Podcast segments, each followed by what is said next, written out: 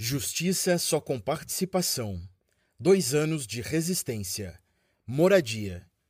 Investir em infraestrutura para valorização do entorno dos bairros, planejamento e regularização fundiária dos municípios atingidos estão entre os pontos mais citados pelas comunidades atingidas nas regiões 1 e 2 da bacia do Rio Paraupeba. Este é um dado da matriz emergencial construída pelas pessoas atingidas e sistematizada pela AIDAS. É um tema urgente para quem já está esperando por reparação dos danos há dois anos sem as devidas respostas práticas. O direito à moradia também está relacionado ao acesso a serviços básicos, como saneamento, energia elétrica, transporte público, lazer, cultura e hospitais, por exemplo.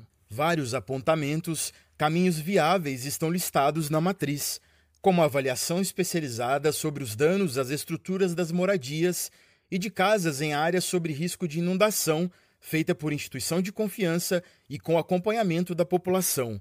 Mas tem mais. São muitas propostas importantes e fundamentais para esse processo.